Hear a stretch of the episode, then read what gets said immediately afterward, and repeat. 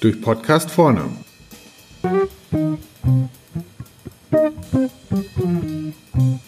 Heute Coronavirus.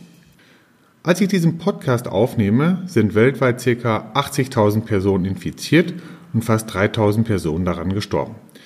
Der Großteil in China, aber die Fälle hierzulande haben inzwischen auch fast jedes Bundesland erreicht.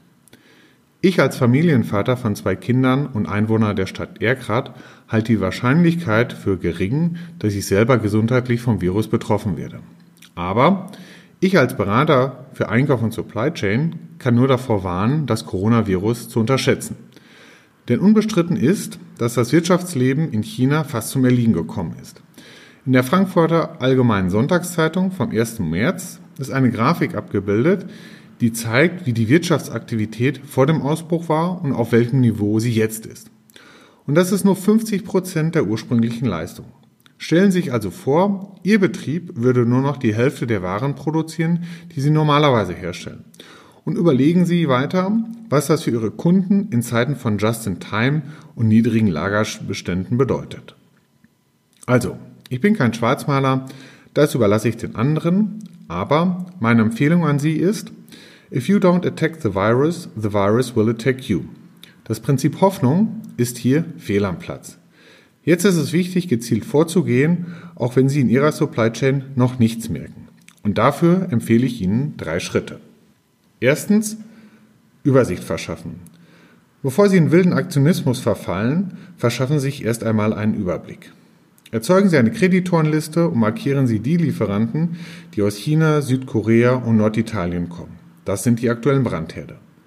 Dann teilen Sie diese ein in Single-Source-Lieferanten und in Lieferanten mit Alternativquelle. Die Single-Source-Lieferanten haben eine gewisse Priorität.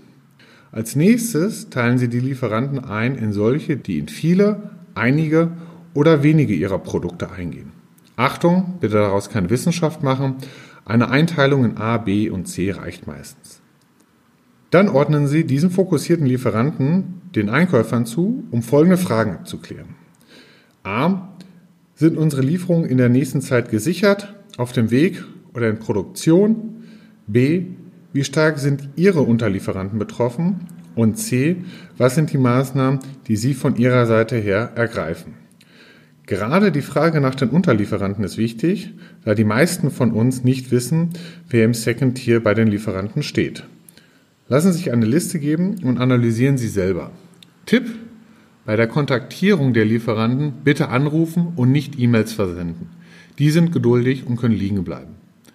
Eine Person sollte bei Ihnen die Rolle des Corona-Administrators übernehmen. Also ein Auge darauf haben, wie die Lage sich weiterentwickelt, das heißt, welche Länder dazukommen oder welcher Sublieferant auch für andere Lieferanten wichtig ist. Zweitens, Maßnahmen in Angriff nehmen. Nachdem Sie eine Übersicht haben, ist gemeinsam zu überlegen, welche Maßnahmen ergriffen werden können. Das könnten zum Beispiel sein Identifizierung alternativer Lieferanten, Anpassung von Spezifikationen, Qualifizierung alternativer Logistikrouten, Identifizierung von Restbeständen bei Händlern oder Verlagerung in Alternativwerke und so weiter und so weiter. Erstellen Sie einen Maßnahmenkatalog und ordnen Sie die den jeweiligen Lieferanten zu. Die Einkäufer, die auch mit den Lieferanten Kontakt aufgenommen haben, können hier nun gezielt weitermachen. Bitte machen Sie Ihren Mitarbeitern und Kollegen nichts vor. Das ist jetzt Arbeit und die muss gemacht werden. Gerade wenn es um das Sichern von Restbeständen oder alternativen Fertigungskapazitäten geht, ist Schnelligkeit gefragt. Wer hierbei Unterstützung benötigt, in der Ausarbeitung der Maßnahmen oder im Suchen von Alternativen, der kann sich gerne an uns unter corona.durchdenkenvorne.de wenden. Drittens, Risikomanagement. Der Mensch lernt zum Großteil nur durch schmerzhafte Erfahrung. Und das gilt auch für Unternehmen. So musste Leica vor Jahren durch Kodak-Pleite und Thailand-Hochwasser schmerzhafte Erfahrungen in der Versorgung machen, damit ein Risikomanagement aufgesetzt wurde.